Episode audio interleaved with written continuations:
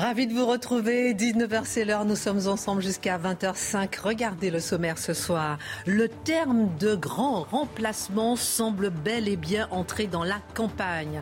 Valérie Pécresse a tenu à expliquer que grâce à elle, le grand remplacement n'aurait pas lieu. Quelle est la réelle signification de ce terme que chacun définit à sa manière? Quel pourrait être l'effet de la normalisation de ce concept dans la campagne présidentielle? L'édito de Mathieu Boccoté. En ce jour de Saint-Valentin, Gérald Darmanin réfléchit à faire du mariage un réel jour de fête et pas de défaite. Son objectif, comme à Poissy, faire payer une caution pour tout mariage afin d'éviter les incivilités, les retards, les actes de vandalisme qui se multiplient en France en marge des cérémonies. Pourquoi en est-on arrivé là? Pourquoi célébrer, fêter est-il devenu synonyme de casser, détériorer? Mariage sous caution, décryptage Dimitri Pavlenko.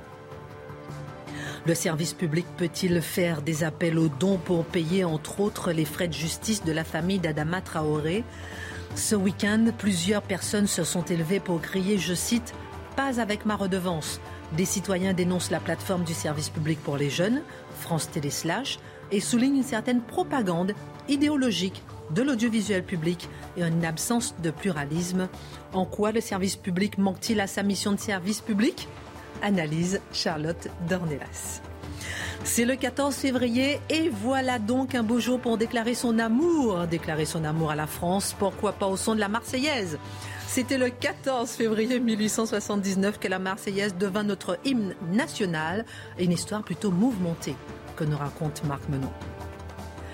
Et puis Yannick Jadot qualifie Éric Zemmour de juif de service. En quoi Éric Zemmour serait-il l'idiot utile de l'antisémitisme?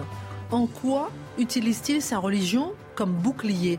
Instrumentalise-t-il sa part de judéité comme passe-droit pour certaines déclarations? Nous nous demanderons également pourquoi les pratiques confessionnelles privées des candidats émergent-elles dans l'espace public? L'édito de Mathieu Bocoté. Une heure pour prendre un peu de hauteur avec nos éditorialistes et nos journalistes. On commente, on équipe, on analyse et c'est maintenant.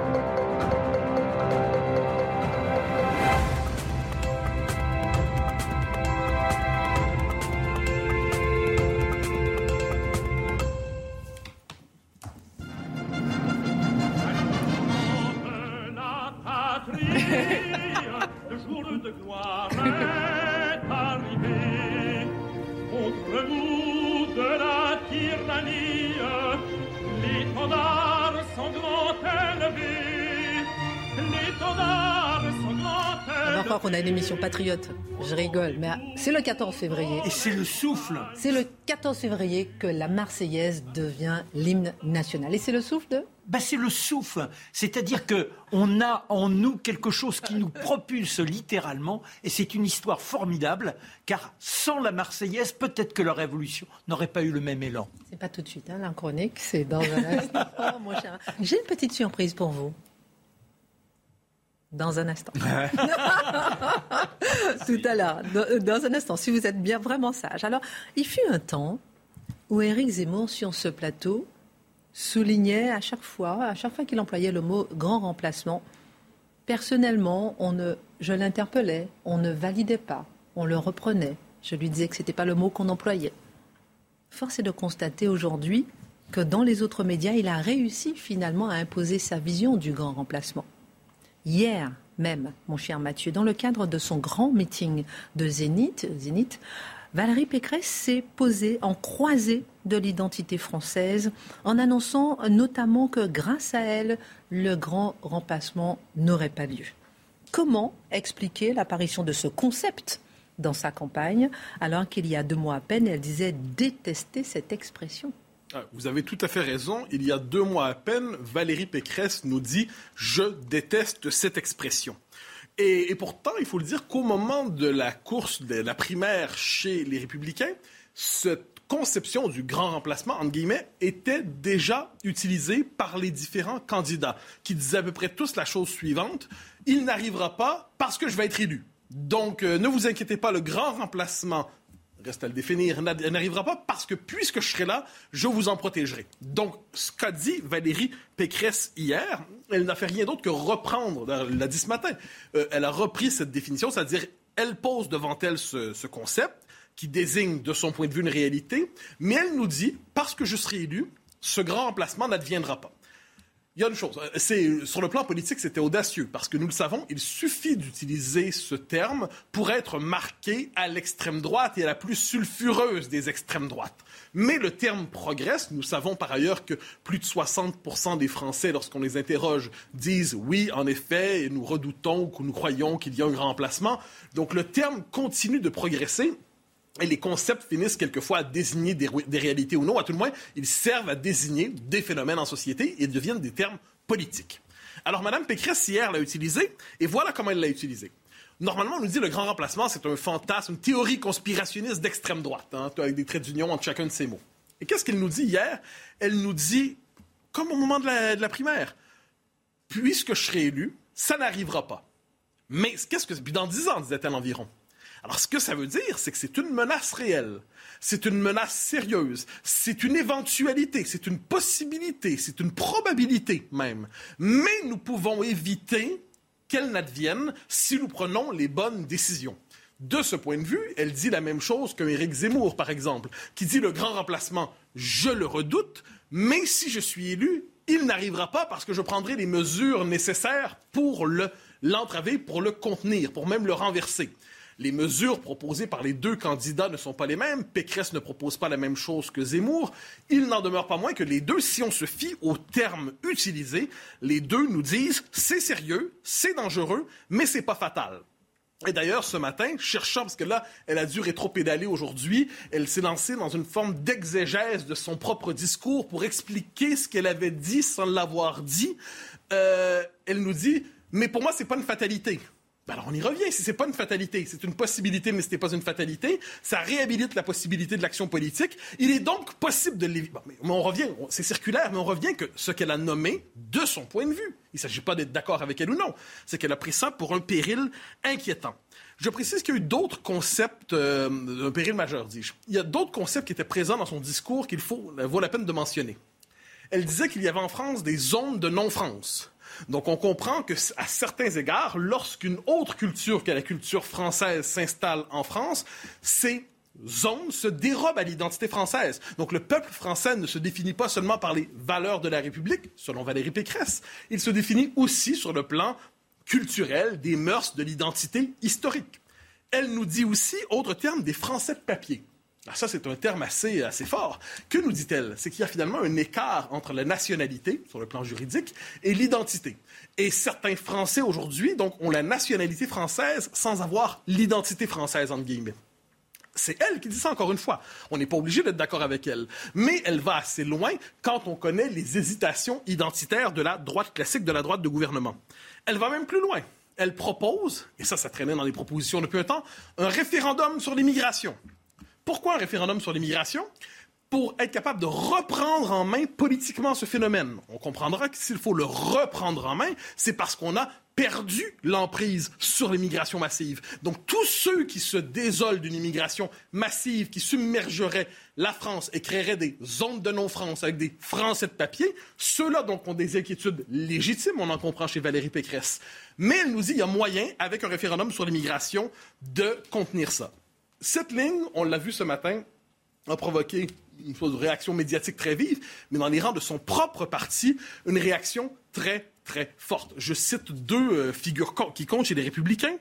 Euh, Xavier Bertrand, son rival à la primaire, il faut clarifier, dire que le, le grand remplacement, c'est pas nous.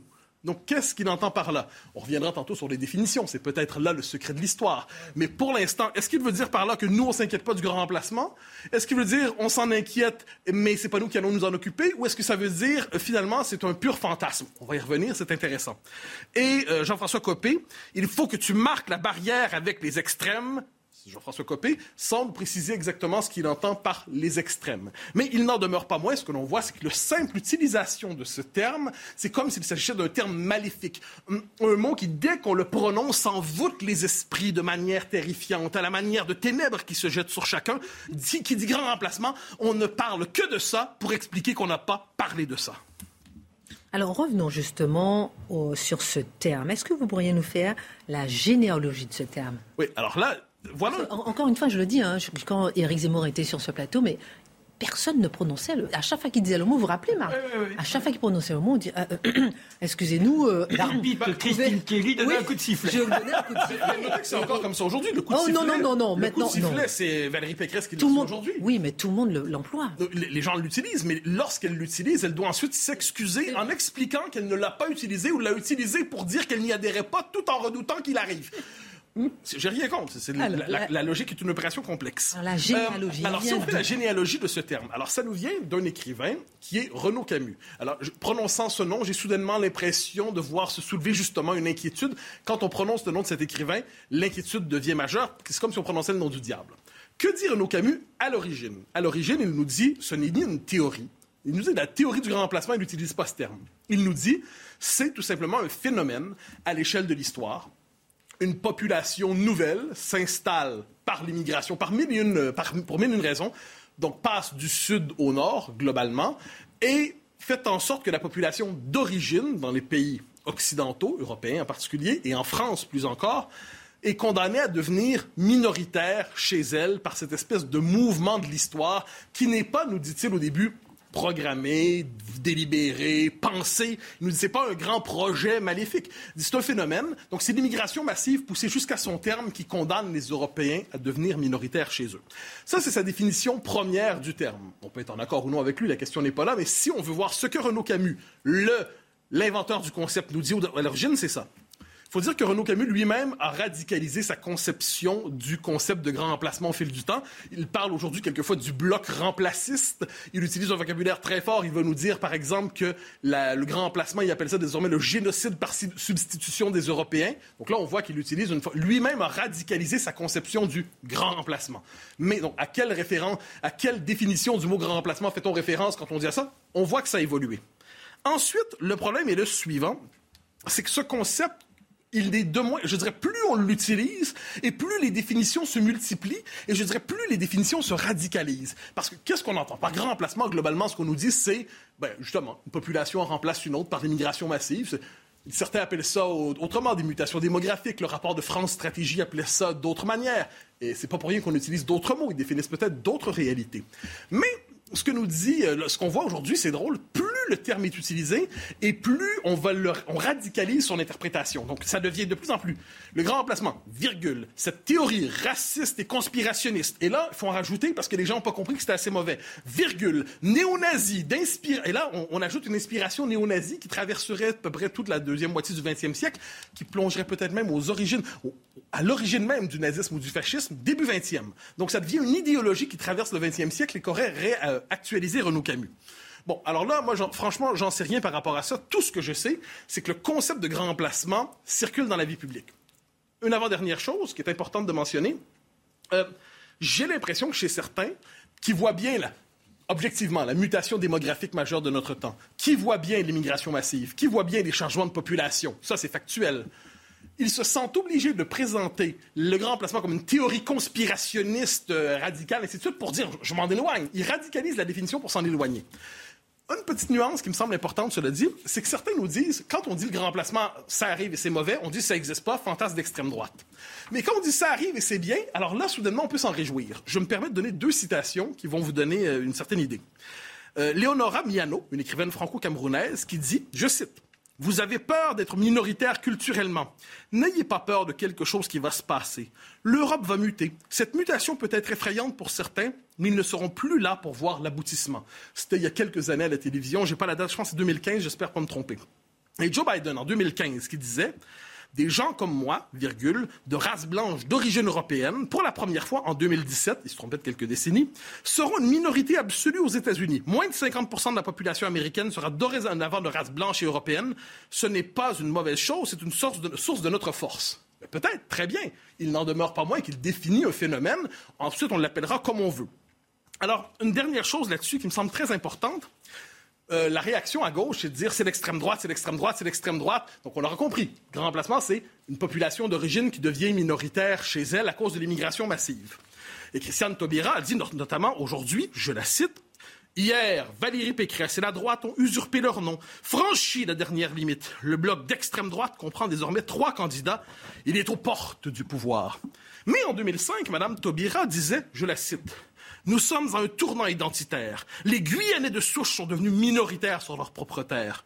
Ne doit-on pas voir là une théorie du grand remplacement appliquée à la Guyane? Est-ce que, de ce point de vue, Mme Taubira appartient au bloc d'extrême droite en Guyane? C'est une question intéressante à poser. Donc, on voit comme quoi ce concept est un peu insaisissable.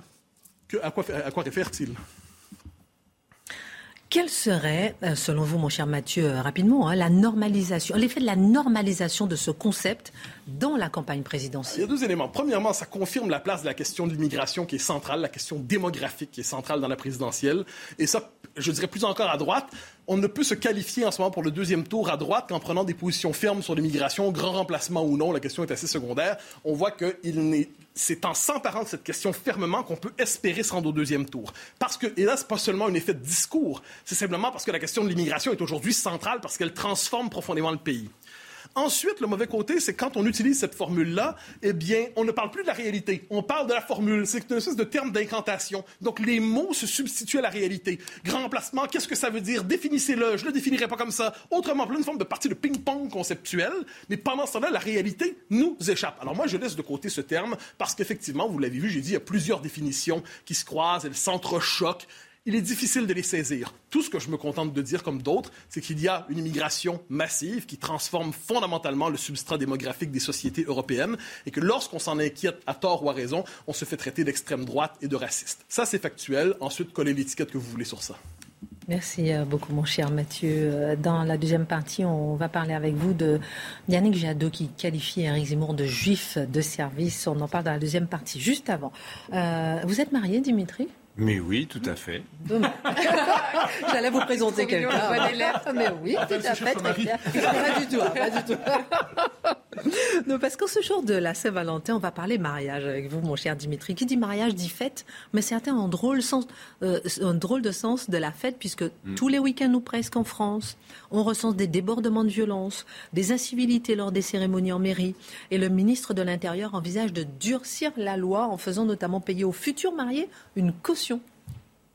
Eh oui, une caution. C'est une trouvaille du maire de Poissy, Carl Olive. Alors, Carl Olive, il est un petit peu connu maintenant. C'est un maire d'hiver droite. Il est plutôt proche d'Emmanuel Macron.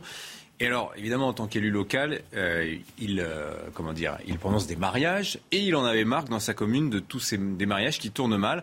Alors, ceci dit, ça n'est pas la majorité, c'est même l'exception, mais c'est de plus en plus fréquent. Et il raconte, Carl Olive, que lors de son précédent mandat de maire, entre 2014 et 2020, il a connu cinq mariages qui se sont mal passés. Or là, depuis le mois de septembre, il en a déjà eu trois. Donc euh, le record va sans doute rapidement être battu. Et le pompon, c'était le samedi 25 septembre. Je me marre, mais ça n'est absolument pas drôle. Ah vous allez voir. Pourquoi Racontez-nous. L'histoire est tellement. Vous allez voir. Ce jour-là, le samedi 25 septembre. Et alors, ce jour du 25 septembre est une date maudite, puisque ça a été un festival en France, je vais vous raconter. Donc ce jour-là, à Poissy, il y avait quatre mariages prévus. Déjà, demain, ça commence mal. L'un n'a pas lieu parce que les mariés ne se présentent pas. Les gens ne viennent pas. Les gens ne préviennent pas. Les gens ne viennent pas. Ça paraît absolument incroyable. Le mariage est quand même quelque chose d'important dans l'existence. Semble-t-il pas pour tout le monde. Donc on décide d'annuler le mariage. On ne prévient pas la mairie. Mais ça s'arrête pas là, puisque en fait une autre cérémonie va complètement dégénérer. Donc ça commence par un cortège de voitures qui arrivent en klaxonnant extrêmement bruyamment aux abords de la mairie. Et là, vous avez des invités qui sont même pas descendus de la voiture, qui se mettent à la fenêtre, qui tirent au mortier et qui tirent des fumigènes. Voilà, ça, commence comme ça. Une grosse Mercedes arrive, se gare sur la seule place handicapée devant la, mairie. On se marie, après tout, on fait ce qu'on veut ce jour-là. D'autres voitures passent extrêmement vite, donc là, sont prises en chasse euh, par la police. Donc, vous voyez déjà l'ambiance, on n'est même pas rentré dans la mairie que déjà, ça se passe pas bien. Une fois dans la salle de mariage, vous avez une trentaine de jeunes qui, à ce moment-là, sortent sur le balcon de la mairie qui pourtant est condamné. Donc ils forcent les portes pour se mettre au, balcon et euh, voilà montrer qu'ils sont là, présents ce jour-là dans la mairie. Quand l'adjointe les fait rentrer, ça déjà c'est un petit peu compliqué. Quand elle leur demande, quand elle demande à, à, la future mariée si elle veut prendre monsieur pour époux, alors là explosion de you-you dans la salle. L'adjointe demande appel au calme, elle se fait huer et quand elle montre son, son écharpe euh, d'édile et parle à ce moment-là des valeurs de la République, là ça redouble les huées, les insultes. Et ça, vous voyez, c'est malheureusement extrêmement fréquent. Le même week-end, le 25 septembre, on est à Romans-sur-Isère, dans la Drôme, donc dans le sud du pays. Là, vous avez un cortège d'une vingtaine de voitures qui se rend à un mariage. Ils vont quand même réussir le tour de force de se faire verbaliser pour 62 infractions au code de la route. 20 voitures. Il va y en avoir pour plus de 8 000 euros d'amende, 108 points retirés. Et le record avait été battu, ceci dit, le week-end précédent dans l'Oise, à Laigneville, où là, 71 infractions pour ce cortège de mariés, près de 10 000 euros d'amende et 100 points retirés.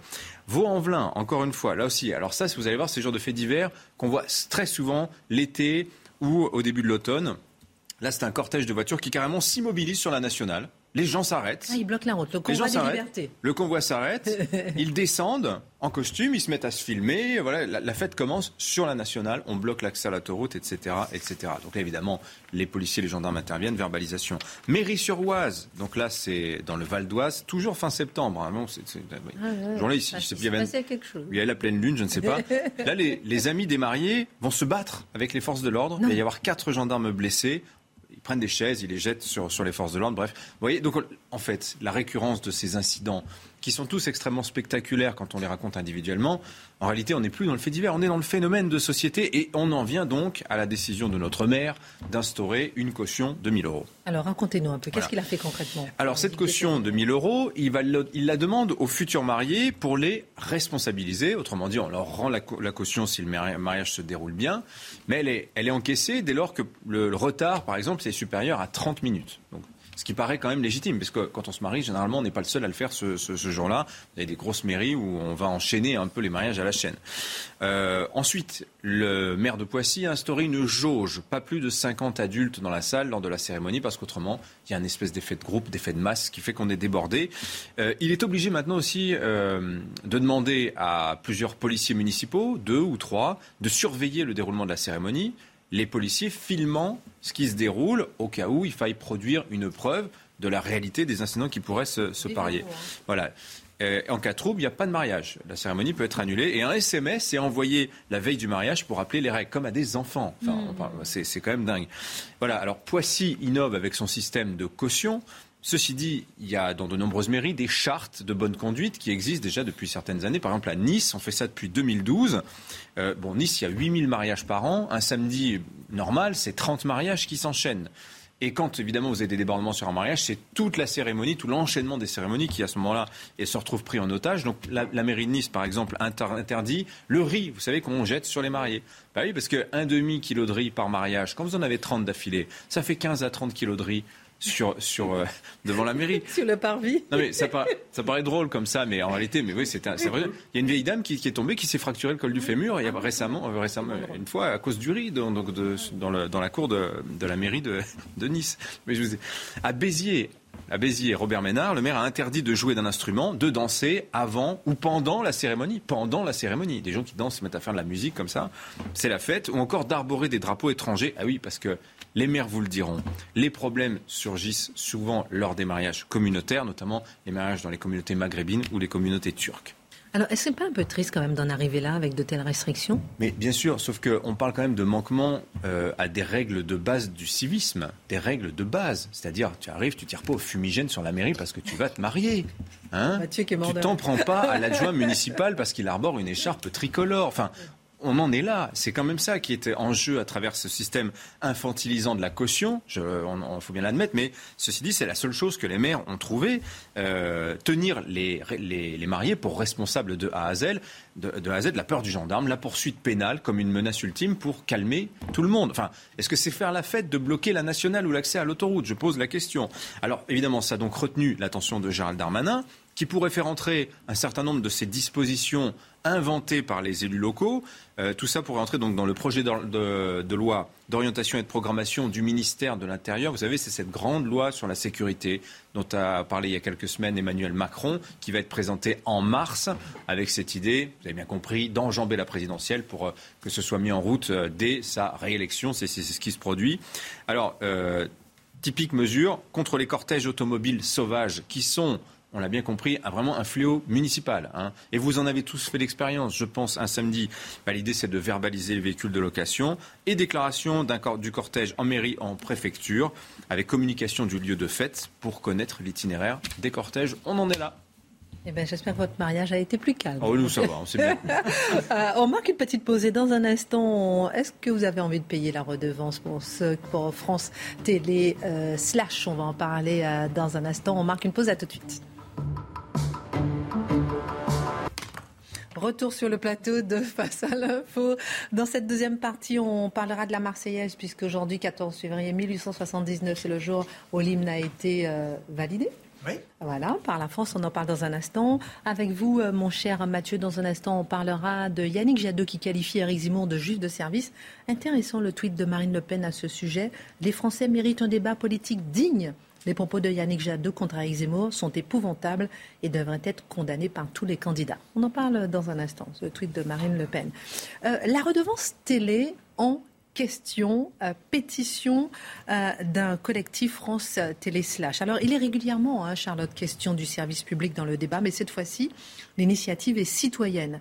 Des contribuables français ont lancé une pétition qui vise une chaîne numérique du service public que l'on retrouve sur les réseaux sociaux que lui reproche-t-on alors en effet, dans le viseur de ces, euh, de bah, en tout cas de celui qui a lancé cette initiative, parce que c'est surtout lui qu'on a vu, mais de tous les gens qui signent cette pétition, il y a France TV Slash. Alors c'est une plateforme en effet numérique qui appartient à France Télévisions, enfin qui, qui, appartient au service public et qui propose des séries, des fictions, des documentaires, des sujets sur le cinéma, l'information, la société, le divertissement, bref, c'est à peu près tout, euh, et, et, qui met ses petites vidéos sur tous les réseaux sociaux.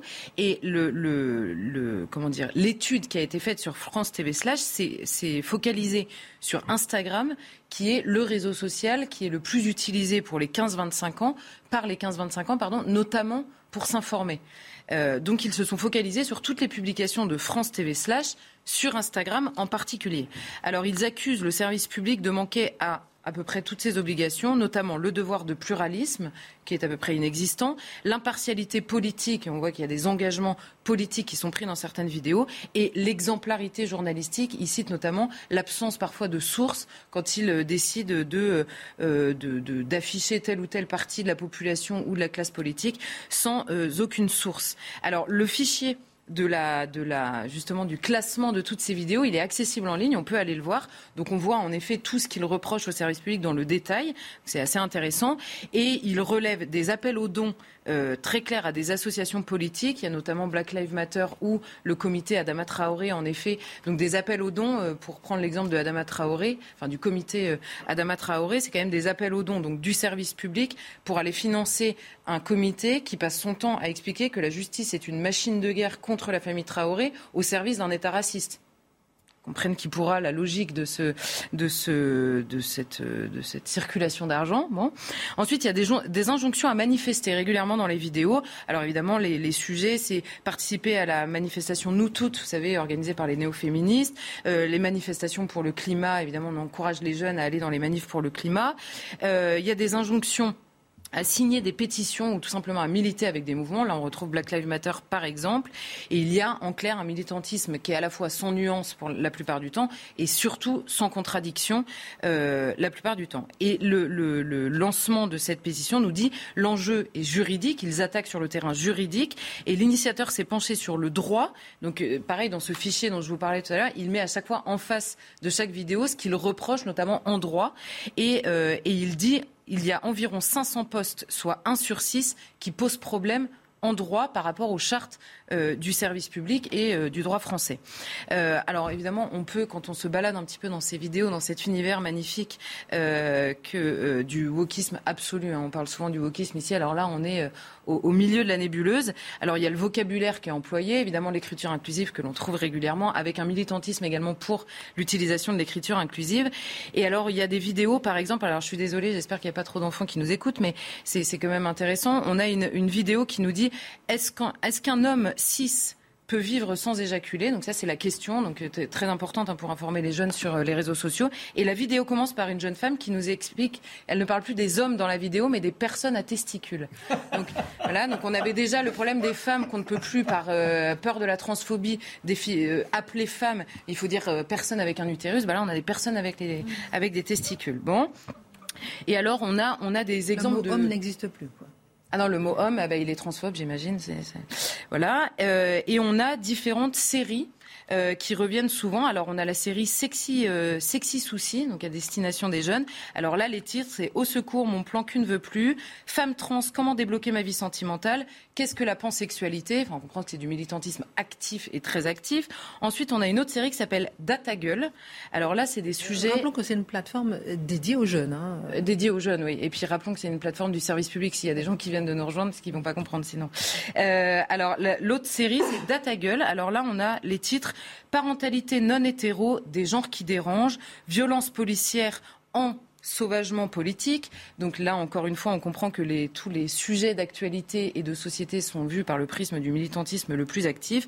Et ensuite, on a une série surtout qui s'appelle Étiquette. Alors là, c'est euh, des, des, citoyens stigmatisés et discriminés qui viennent tour à tour devant la caméra nous expliquer en quoi ce pays est absolument atroce parce qu'évidemment, le bourreau absolu et qui recoupe toutes ces vidéos, c'est évidemment la France. Euh, et alors, on a eu une réaction du directeur de la plateforme qui a été interrogé par euh, Le Point euh, et qui reconnaît quelques manquements, mais il s'appuie pour euh, justifier l'existence de cette plateforme, il s'appuie sur les messages positifs qu'il a reçus en disant, puisqu'on reçoit des messages politiques, c'est donc c'est donc une, forme de, de enfin, ça relève l'importance du travail qui est fourni par la plateforme. En gros, circuler, il n'y a rien à voir. Euh, mais le problème, c'est que quand on voit ça, alors là, évidemment, c'est caricatural dans la manière euh, parfois euh, de, de, de, enfin, de défendre certains sujets ou de militer. Mais on comprend par ce biais-là que, en effet, c'est tout le service public qui est souvent mis en cause. Alors pour des raisons, pour des raisons parfois un peu plus nuancées quand même que cette plateforme-là, mais, mais on comprend que ça revient quand même souvent et que ça devient inquiétant et de plus en plus, parce qu'il faut quand même se sentir extrêmement euh, les mains libres pour lancer une plateforme pareille. Quoi. Mm. Et puis en plus se justifier derrière en disant oui, il y a quelques manquements, mais, mais tout va bien se passer. Oui, et rappelons que la pétition a été lancée pour dire euh, voilà, pas avec mon argent. Bah oui, c'est ça. Alors, euh, Charlotte, ce week-end, c'est par exemple l'animatrice de France Inter, Sophia Aram, qui a fait parler d'elle. elle a cité, elle a dit, je cite, le convoi des Teubais, dans lequel elle voyait des, je cite, con, mais pas de liberté. Les réactions étaient vives. Là aussi, service public. Bah là, il y, a un problème. En effet, elle, nous parle des convois des teubés, euh, donc euh, c'est bête à l'envers, hein, on a bien compris. Donc c'est une manière toujours extrêmement euh, méprisante de parler. Alors on, ça, on connaît ça par cœur. Hein. On a eu le beauf, l'image du beauf, le franchouillard. Mais elle, a quand même le droit. C'est pas de la liberté bah, d'expression. évidemment qu'elle a le droit. D'abord, on a le droit d'être mal élevé, c'est quand même la base. c'est malheureux, mais c'est comme ça. le problème, c'est que c'est extrêmement récurrent et qu'il y, y, a surtout une arrogance complètement dingue en fait chez les journalistes journaliste euh, ou humoriste ou journaliste satirique, puisqu'on a Charline Vanhoenacker qui est également sur France Inter, qui fait souvent parler d'elle. Souvenez-vous, c'est elle qui avait été euh, euh, faire une moustache d'Hitler sur Eric Zemmour, et elle se présente elle-même comme journaliste satirique. Donc il y a un moment où l'humour ne permet pas tout, surtout quand il n'est jamais contrebalancé, et c'est évidemment ça le problème. Bien sûr qu'elle a le droit de dire ça, elle a le droit de qualifier ça comme elle veut. Le problème, c'est que vous pouvez tenter ce genre d'humour ou ce genre de qualificatif à d'autres moments, sur d'autres manifestations avec d'autres personnes, les réactions vont être extrêmement vives. Vous, risquez de perdre votre boulot, évidemment. Vous risquez la chasse aux sorcières pendant des jours et des jours, ce qui n'arrive jamais euh, dans leur euh, situation. Euh, donc il y, a effectivement la, la, question du ton et l'omniprésent et surtout la montée en puissance de la place accordée à l'humour parce que sous couvert d'humour, évidemment, euh, le CSA n'intervient pas parce que c'est de l'humour. Euh, et puis, euh, vous ne pouvez pas poursuivre parce que c'est au nom de l'humour. Donc, évidemment, sous couvert d'humour, vous faites passer énormément de propagande politique et l'humour a pris de plus en plus de place sur le service public. Mais au-delà de cette question-là, il y a aussi des choix éditoriaux sur le service public qui posent réellement question. Par exemple, la question de la banalisation de la GPA. La GPA est aujourd'hui une pratique interdite en France. Euh, or, on a eu récemment, j'en parle parce qu'il y a encore quelques jours, il y a une adaptation du livre de Marc-Olivier Fogiel, Qu'est-ce qu'elle a ma famille Marc-Olivier Fogiel qui a eu euh, deux enfants par GPA, donc à l'étranger, puisque la pratique est interdite. L'adaptation passe sur le service public. Alors on nous dit il y a un débat après. Bon, il y a une personne qui euh, émet quelques réserves, en l'occurrence Annie Genevard, qui émet quelques réserves sur la pratique, mais évidemment, tout n'est vu que par le prisme du désir d'enfant des adultes. Et qu'est-ce qu'on peut bien vouloir contre l'amour des gens. Et il euh, n'y a, rien de plus précis que ça. Et je, prends prétexte de ce film pour en parler parce que c'est récurrent sur le service public que la, en fait, la promotion de la GPA soit faite. Et en 2020, on avait le collectif pour le respect de la personne qui avait déjà porté plainte contre le service public pour dénoncer, je les cite, le matraquage et la propagande scandaleuse exercée par le groupe audiovisuel public sur la question de la GPA. C'est une question qui est récurrente et on a un exemple que j'ai trouvé assez parlant. Au début de l'année, le, service public, sans doute euh, quand même un peu interloqué par les critiques qui lui sont faites de l'uniformité, parce que c'est ça le problème évidemment. Chacun pour ce qu'il veut. On peut même avoir des journalistes engagés. C'est pas moi qui vais leur faire un procès. Et par contre, la nécessité d'avoir un pluralisme sur le service public qui est financé par tous les Français me semble quand même nécessaire. Donc, on avait trois chroniques qui ont été accordées à Alexandre Devecchio, Natacha Polony et Étienne Gernel. Donc, Le Point, Marianne et Le Figaro trois chroniques de trois minutes chacune dans la semaine. Donc, vous avez neuf minutes accordées à ces personnes qui pointent pas non plus à l'extrême droite de l'extrême droite. Hein. C'est voilà, c'est un équilibre mesuré. Euh, donc neuf minutes sur les, matinales du radio du service public, c'est 120 minutes par jour. Donc là, on a neuf minutes qui leur sont accordées. Il y a eu une, une, inquiétude soulevée par la Société des journalistes. Donc pour rassurer la Société des journalistes de France Inter, les trois chroniques en question ont été intitulées, tenez-vous bien, en toute subjectivité alors moi, pourquoi pas en toute subjectivité Ils sont en effet subjectifs dans leur manière de voir le monde, comme tout le reste des journalistes de France Inter. Mais eux, on le qualifie bien pour que les gens qui écoutent euh, se disent bien, on n'est pas objectif. On comprend que dans la critique des journalistes du service public, sur tout le reste des chaînes privées, sur tout le reste des journalistes, ils sont obsessionnels. De, c'est des chaînes complotistes, populistes, d'extrême droite, etc. Eux seuls sont objectifs la preuve euh, par cet exemple que ce n'est pas le cas. Précisons tout de même que le service public, c'est 15 millions d'auditeurs pour les radios du service public, un budget de 600 millions d'euros, un déploiement évidemment inégalé d'émetteurs sur tout le territoire français et presque pas de publicité. Donc il y a évidemment une force de frappe qui est énorme par rapport à tout le reste des médias, notamment audiovisuels. Un peu de publicité quand même, ça a été autorisé petit à petit. Oui, c'est pour ça que je dis presque pas, il y, en a un peu, mais il y en a quand même moins qu'ailleurs. En plus. Alors, tout le monde s'inquiète, dernier mot, tout le monde s'inquiète en permanence de l'influence des médias. D'un autre côté, n'est-ce pas l'opinion publique qui la guide? Bah, en réalité, il y a les deux, évidemment. Il y a, et d'ailleurs, on le voit ces dernières années plus que plus qu'avant. Quand vous avez une force de frappe pareille, avec un militantisme acharné à destination de gamins de 15 ans, qui ont une intelligence qui, par définition, n'est pas complètement formée, il n'y a pas l'esprit critique nécessaire pour recevoir tout ça, il y a évidemment une, une propagande qui est efficace la plupart du temps. On le voit, ne serait-ce que, je, reprenais l'exemple du sujet du wokisme. Le wokisme, il y a trois ans, souvenez-vous, sur un plateau de télévision, on avait un homme qui avait dit, mais qu'est-ce qui vous dit euh, que je suis un homme, euh, la France entière avait euh, éclaté de rire. Et il avait continué en, euh, disant Mais qu'est-ce qui vous dit que je suis blanc euh, parce que je suis à moitié libanais? Bon, c'est cette réaction-là, à l'époque, on s'était tous dit Bon, c'est lui qui est original, bon, après tout, on va écouter ce qu'il a à nous dire. Là, aujourd'hui, c'est devenu omniprésent dans le débat public, toutes ces questions-là, et notamment euh, parmi certains médias. Après, il est vrai aussi que l'opinion publique influence. Pourquoi? Parce que les, Français n'ont pas attendu le discours médiatique pour s'inquiéter de l'immigration. Il y a qu'à voir les sondages. c'est bah, la question même du grand remplacement. Il y a 67% des Français qui disent s'en inquiéter, alors qu'il n'y a pas un, journaliste euh, dans le PAF qui ose euh, prononcer le mot. Euh, c'est bien qu'il y a un fossé quand même qui existe. Donc les Français sont capables de s'affranchir des journalistes. Mais ce qui est intéressant, c'est que chez beaucoup de journalistes, quand les théories woke prennent dans la population, c'est les journalistes qui ont réussi à informer, à éveiller toutes les consciences du monde. Et quand les, Français s'inquiètent de l'immigration, c'est parce que CNews a manipulé l'opinion. Je résume un peu, mais concrètement, on en est un peu là. Donc il faut savoir, en fait. et évidemment, il n'y a pas la même manière de traiter. La réalité, c'est que il y, a, il, y a plusieurs, il y a une, une archipélisation, hein, on en parlait beaucoup avec Jérôme Fourquet, de la France, donc des médias aussi et de la consommation des médias, notamment parce qu'il y a des médias alternatifs, il y a les réseaux sociaux. Mais au milieu de tout ça, précisément, les médias qui devraient nous faire tous vivre ensemble, c'est le service public qui devrait réunir toutes les tendances et c'est clairement pas le cas. Merci, euh, ma chère Charlotte. Euh, le 14 février 1879, la Troisième République instaure la Marseillaise.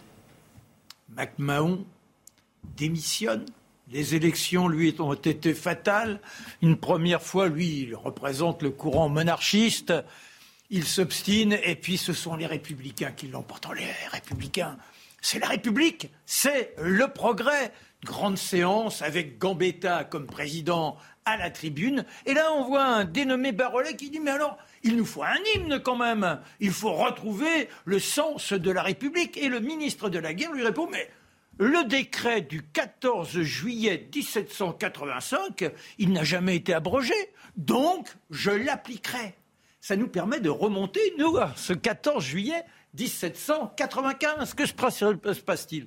Eh bien, on a la, musique militaire qui est là qui entame spontanément, au moment où les députés sont entrés dans l'hémicycle, ils entament la Marseillaise. Et là, il y a certains des députés qui sentent les larmes qui leur viennent et un dénommé Jean Debris qui demande la parole. Il dit ce n'est pas pour une intervention politique, je veux simplement vous demander que nous retrouvions notre esprit révolutionnaire, que nous gardions cette force, cette énergie, cette chaleur qui nous a propulsés il y a six ans.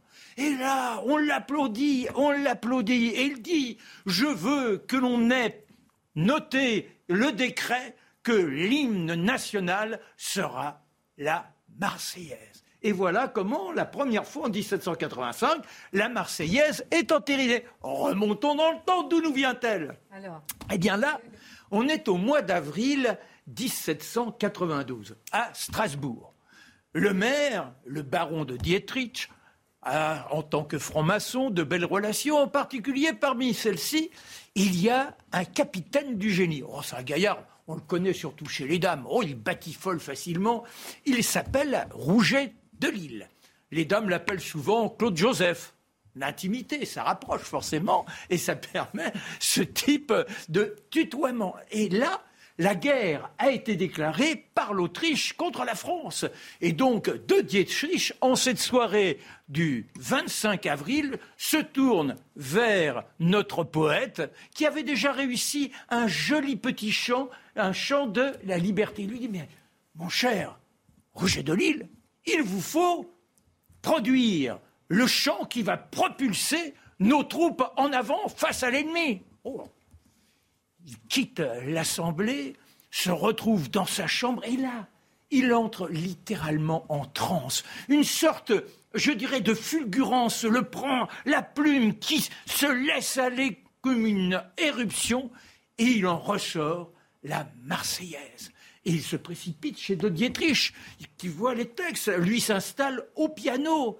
Et De Dietrich, c'est un ténor. Ténor amateur, mais oh, quelle voix et il subjugue tout le monde. C'est tellement fort ce que l'on ressent les uns et les autres que l'on se propulserait directement sur le fond, face, front, face aux Autrichiens. Les deux ou trois journalistes qui sont là reproduisent le texte. Ça arrive jusqu'à Montpellier, où un docteur qui s'appelle Mireur, qui se veut parmi les, parmi les volontaires, se transpose à Marseille, où il y a une réunion des clubs des amis de la Convention, et là, il chante cette chanson qui ne s'appelle pas encore la Marseillaise, bien évidemment. C'est tellement poignant que les uns et les autres forment un chœur, l'improvisent, et dès le lendemain, dans la ville, on se passe les partitions.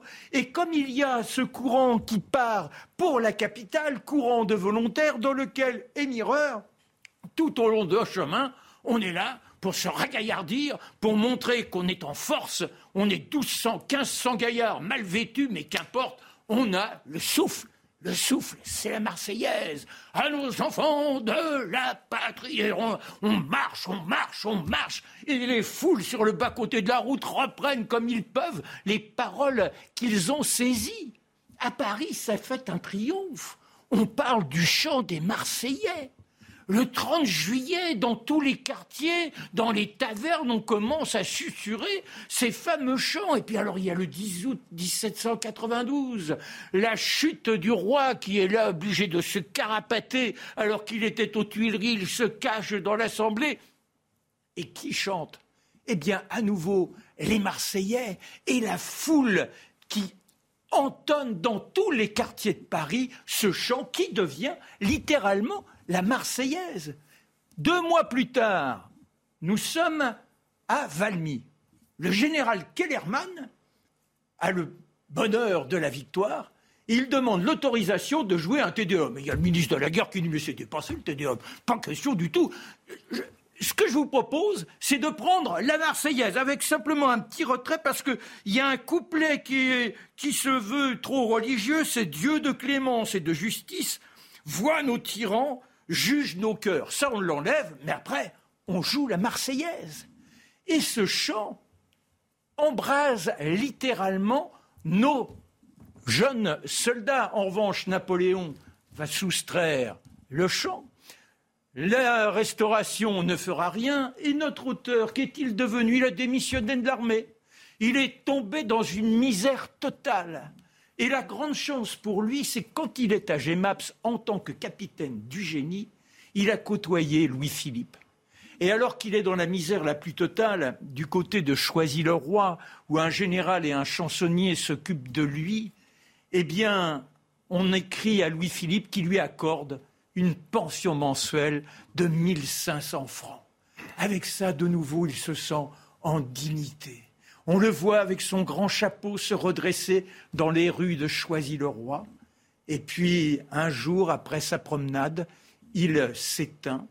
Et selon ce que l'on dit, c'est que le jour de l'enterrement, après qu'il soit placé dans la fosse, les fossoyeurs, d'un cœur, entonnent la Marseillaise. La Marseillaise qui est reprise cette Marseillaise, nombre de gens l'ont au cœur, et quand on est dans la détresse, elle vous permet souvent de rejaillir. Mon père me racontait quand j'étais gamin ce qui s'était passé à Ravarouska où il avait été déporté, et quand les Russes sont venus les libérer, ils n'étaient plus que des squelettes, ils n'avaient plus de souffle, et pourtant, spontanément, avec les copains, les camarades, ils ont dégorgé la Marseillaise. Je vous sens ému, mon cher Marc, quand vous parlez de votre père qui a été déporté. Merci pour ce récit euh, sur la Marseillaise. Et euh, moi, je voulais vous offrir un petit cadeau. Comme c'est la Saint-Valentin. c'est pour, sécher vos larmes. Euh, Mais vous êtes adorable. Voilà, pour Charlotte aussi, une petite rose d'amour. La rose du Parti Socialiste. l'amour pour la France. La rose de l'amour pour la France. Pour vraiment, euh, en cette Saint-Valentin, je vous aime tous, je vous aime tous, tous les téléspectateurs fidèles de Face à l'info. Et, Merci, ma belle Christine. Non, euh, voilà, beau jour pour déclarer son amour à la France. Euh, j'aimerais bien avoir votre petite réaction avant la dernière chronique sur le convoi des libertés, parce que ce week-end, est-ce qu'il n'a pas fait un peu pchit le convoi des libertés? Quel est votre regard là-dessus? Le convoi des libertés va maintenant à Bruxelles, il a été interdit à Bruxelles. Il y a un convoi aussi en direction du Parlement à Jérusalem, toujours pour exiger la levée de l'état d'urgence et des restrictions. Euh, votre regard un petit peu là-dessus, euh, peut-être Charlotte d'abord. Ben, il y, a, plusieurs choses, en effet. Il y a, d'abord le convoi des libertés. On a vu une, résurgence, on va dire, à la fois du mouvement des Gilets jaunes, avec la question du pouvoir d'achat, avec les, mêmes personnes qui disaient on n'a pas été entendu la première fois, on va revenir et on reviendra. Donc il y avait cette sociologie-là. Et, en effet, s'ajoutait à, ces revendications-là la question de, on n'en peut plus de ces mesures sanitaires, qu'on ne comprend plus. Et là, on voit qu'il y, y, a une similitude dans plusieurs pays dans le monde où non seulement les restrictions sanitaires, au bout de deux ans, deviennent lourdes pour tout le monde, mais surtout, elles deviennent de plus en plus incompréhensibles. Et c'est ça qui va être difficile de tenir. Donc que le mouvement, euh, ce week-end, fasse pchit ou pas, à mon avis, c'est pas tellement la question que les hommes politiques, en tout cas, doivent se poser. Euh, Dimitri, euh, je vois par exemple que le Danemark, qui s'apprête à renoncer à la vaccination, et euh, dans un communiqué plutôt passé inaperçu hein, chez nous, ils ont annoncé justement cet abandon. C'est une première mondiale quand même hein, depuis le début de la pandémie de Covid-19. Après, les Danois, ils ont une aventure un peu compliquée avec la, vaccination. Ils n'ont pas fait les mêmes choix de, de vaccins au, départ. Ils se sont rendus compte qu'ils auraient dû commander avec l'Europe. Ils l'ont pas fait. Bref. Non, après, moi, pour revenir sur le convoi des libertés, ce qui me frappe, c'est déjà, il y a eu deux images moi, qui m'ont beaucoup choqué ce week-end. Et euh, bah, celle du préfet de police d'abord annonçant la fermeture, le, le, Paris barricadé euh, avec euh, en toile de fond le siège de Pfizer. Alors, est-ce que c'est une maladresse involontaire? Est-ce que c'est une provocation mystère? Euh, Ensuite, il y a eu ces images de, de, drapeaux français saisis, jetés au sol par les forces de l'ordre. Bon, voilà, je pense que ça, ça a choqué aussi euh, beaucoup de gens. Mais on voit quand même que ce thème de liberté, au-delà de, effectivement euh, d'une colère euh, populaire qui vient d'en bas, le convoi des teubés, voilà, le mépris se réactive. Ça, quand même, c'est assez fascinant. Et on l'a vu aussi dans la bouche, notamment de certains membres du gouvernement, notamment, comment s'appelle-t-il, Clément Beaune, le convoi de la honte et de l'égoïsme ça, c'est quand même. Il y, a des, il y, a des, réflexes de classe finalement qui se sont réactivés dans cette euh, affaire-là, même si effectivement le manque d'organisation fait qu'aujourd'hui, bah, le convoi, on peut dire, un peu fait pchit. Ils sont arrivés sous bonne escorte à Bruxelles et on les a pas beaucoup vus. Mathieu. Ça n'enlève rien à la noblesse du mouvement, je trouve. Mathieu, ensuite Marc. Un mot simplement, c'est qu'il se dirige vers Bruxelles à certains égards, dans l'inconscient collectif, on semble avoir enregistré l'idée que le pouvoir a migré vers Bruxelles. Donc, même ceux qui n'ont pas, je devine, euh, moult théories euh, politiques dans leur esprit, ont senti, ont senti où est le vrai pouvoir aujourd'hui, peut-être. Hein. C'est ce que nous disait euh, Montesquieu dans une belle formule. Le peuple pense mal, disait-il, mais sent bien. là, ils glissent vers Strasbourg parce qu'ils sont interdits à Bruxelles et à Strasbourg, on les interdit aussi. C'est un mépris du peuple invraisemblable, sans parler de cette conscendance de Sophie Aram. C'est monstrueux. là où est l'humour C'est terrifiant de voir que des gens puissent ainsi écraser la volonté du peuple de retrouver un minimum de liberté. moi, je citerai une étude d'Epiphar. Ce sont des scientifiques indépendants et qui ont étudié 28, 28 euh, millions de vaccinés. Et leur conclusion, les risques sont les mêmes chez les vaccinés que chez les non-vaccinés. Et c'est une étude qui est faite à partir des chiffres du système national de santé. C'est donc extrêmement sérieux. Donc vous comprenez complètement la décision du Danemark, qui sera une première mondiale, à, à, et à renoncer à la, vaccination. donc en fait, c'est logique en plus. Oui, oui, complètement. Et nous, on continue, on campe sur nos positions, on écrase ceux qui veulent simplement retrouver un minimum de vie en dignité. Bon, c'était notre petite page actu du jour. Notre dernière euh, chronique, je vais reprendre, mon cher Mathieu, la petite tweet de Marine Le Pen. Vous permettez? Les Français méritent un débat politique digne. Les propos de Yannick Jadot contre Eric Zemmour euh, qui a qualifié Zemmour de juif de service, sont épouvantables et devraient être condamnés par tout candidat. Ces donneurs de leçons gauchistes ont abandonné la République en rase campagne depuis trop longtemps. Alors, on va euh, en, parler avec vous. Yannick Jadot est dans l'eau chaude. Hein. Hier, c'était sur Radio J qui qualifiait Zemmour de juif de service. Rappelons que c'est une radio juive, que c'était avec un journaliste juif et que c'était pour parler et que c'était quand même assez surprenant d'entendre euh, Yannick Jadot parler euh, euh, utiliser ces termes. Ces propos ont suscité un grand malaise à gauche.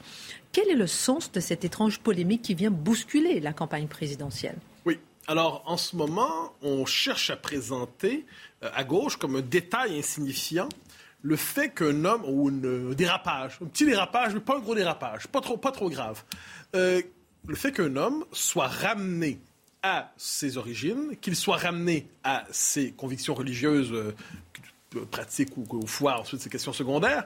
Donc c'est un détail secondaire parce qu'évidemment, c'est Yannick Jadot. Si c'était Marine Le Pen, je ne sais pas. Imaginons que Marine Le Pen ait dit la même chose. Est-ce qu'on aurait tout un système d'interprétation de la crise pour nous dire c'est pas trop grave, c'est pas ce qu'il voulait dire, c'est un peu maladroit, mais passe à autre chose, circuler, il n'y a rien à voir? Je devine que si c'était Marine Le Pen, la sanction serait tout autre.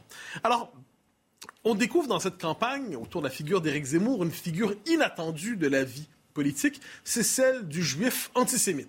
Donc du juif cachex de l'antisémitisme. C'est cette idée que le juif consciemment ou inconsciemment. Si c'est consciemment, c'est parce qu'il serait perfide, je devine, tant qu'à puiser dans l'imaginaire de l'antisémitisme. Si c'est inconsciemment, c'est parce qu'il est bête, tout simplement. On prêtera quand même pas ça à Éric Zemmour. Puis lui reprocher bien les choses, mais pas d'être bête. Donc ça, le cache-sexe d'un antisémitisme qui trouverait en lui l'étendard pour reprendre d'assaut la vie publique. Juif de service, c'est le terme utilisé. Vous avez cité Marine Le Pen, on peut citer aussi Amin El Khatmi, qui a eu une, réaction très saine en la matière, je me permets de le citer. Je me sens lésé, blessé, dis-je, au plus profond de moi-même quand on me traite d'arabe de service. Ah, il est engagé au printemps républicain.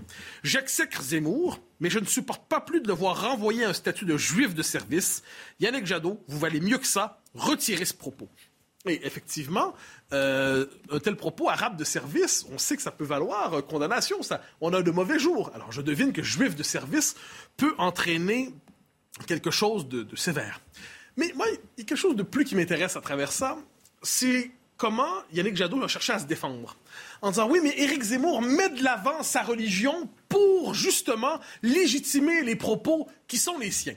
Alors, on peut penser ce qu'on veut d'Éric Zemmour, mais s'il y a une chose qui est fausse, euh, qu'il n'a jamais fait, c'est mettre de l'avant sa religion. On est devant l'incarnation, certains diraient caricaturale, de l'Israélite de France qui considère que la religion est privée, absolument privée.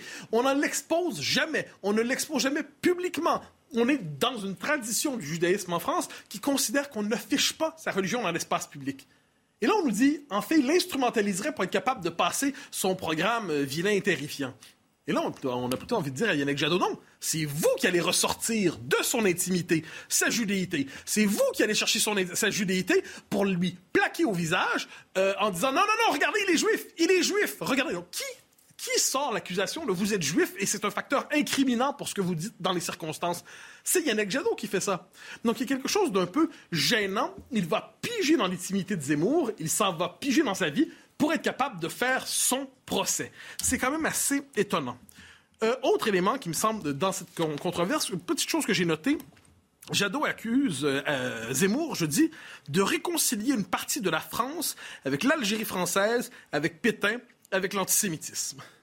Je, connais peut-être mal l'histoire de France, à tout le moins moins qu'un Français, c'est évident, mais comment peut-on mettre dans la même catégorie l'Algérie française, Pétain et l'antisémitisme? Alors, je ne suis pas un nostalgique particulier de l'Algérie française, c'est pas ma tasse de thé. Mais une fois que c'est dit, en quoi il y a un lien entre ça et l'antisémitisme? Je croyais que François Mitterrand avait cru à l'Algérie française. Je croyais qu'une bonne partie des Français y ont cru très longtemps. Étaient-ils tous d'extrême droite avant le temps?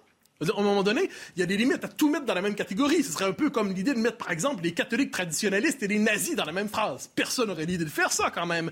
Alors, comment peut-on décider de mettre l'Algérie française avec l'antisémitisme et Pétain dans la, même phrase? Euh, et on serait aussi en droit de demander, alors on nous dit, euh, parce que là, il y a les deux thèses. Soit Zemmour est antisémite lui-même, faudrait le démontrer, soit c'est le masque de l'antisémitisme. Pourrait-on comprendre quels propos, quelle thèse, quelle philosophie, quel programme antisémite se dissimule derrière Zemmour pour s'avancer? Voilà toute une série de questions que m'inspire ce commentaire pas si éclairé de Yannick Jadot. On va parler du CRIF maintenant. Et moi, je vais reprendre quelques phrases parce que je me rappelle de, du grand rabbin de France qui avait dit Zemmour est antisémite, certainement, raciste, évidemment. Vous vous rappelez de ça? Je me rappelle aussi du président du CRIF qui avait dit pas une voix juive ne doit aller au candidat potentiel Éric Zemmour. Et, euh, et maintenant, le CRIF déclare qu'Éric Zemmour n'est pas le bienvenu à son traditionnel dîner la semaine prochaine. Ah ben, je reviendrai justement à ce pas une voix juive. Euh, c'est assez intéressant comme propos. Euh, donc, trois propos de euh, M. Khalifa, qui dirige le CRIF. Alors, je les cite, euh, ensuite je les commente. Le premier, le dîner du CRIF est un dîner républicain. Et à la table républicaine, les extrêmes n'ont pas leur place. Bon. Je me trompe peut-être. Donc, ça veut dire que ni Mélenchon, ni Le Pen, ni Zemmour. Si on additionne tout ce vote-là, ça fait à peu près 45% environ. Dois-je comprendre qu'il y a aujourd'hui 45% d'anti-républicains en France? Si c'est le cas, la République ne fait plus consensus en France. Il y a à peu près la moitié du peuple de France qui serait extérieur aux valeurs qui frondent la France. Donc, il y a presque la moitié des Français seraient anti-français. C'est quand même étonnant comme propos, à tout le moins, serait porté vers des candidats de l'anti-France. Mais l'anti-France, c'est l'anti-République. Étrange propos. Deuxième, par ailleurs, ni Marine Le Pen ni Jean-Luc Mélenchon ne font partie de la liste des invités car le rejet des extrêmes est pour nous un impératif moral et politique pouvons-nous enfin savoir ce que sont les extrêmes?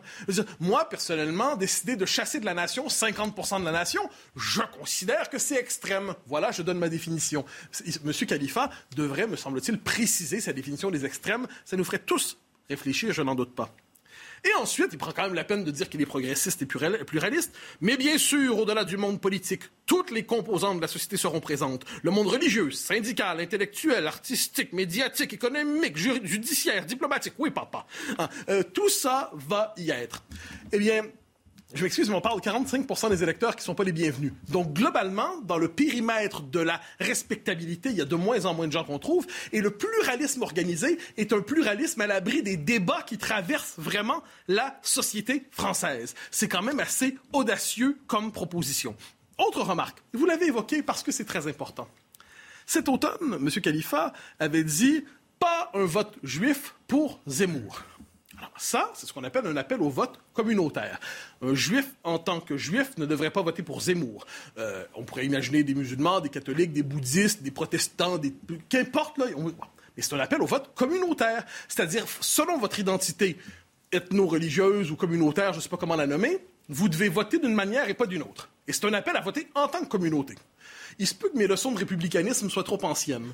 Mais j'avais l'impression que l'appel au vote communautaire et au vote communautariste, c'était précisément anti-républicain. Donc je crois que M. Khalifa ne devrait pas lui-même s'inviter à son propre dîner, parce qu'il n'est pas lui-même républicain, selon la définition, je devine, qu'il nous en propose. Doit-on comprendre qu'il y, a, y a de bons juifs qui votent de la bonne manière et de mauvais juifs, ceux qui votent de la mauvaise manière? Et moi qui croyais que les juifs, comme les musulmans, comme les catholiques, devaient d'abord se penser comme citoyens, devaient d'abord se penser comme individus, ensuite chacun a le droit de croire ce qu'il veut, moi qui croyais qu'il n'y avait justement pas d'assignation identitaire dans la composition du vote de la République, c'est étonnant ce propos de la part d'un homme qui se dit républicain. 30 secondes et une question.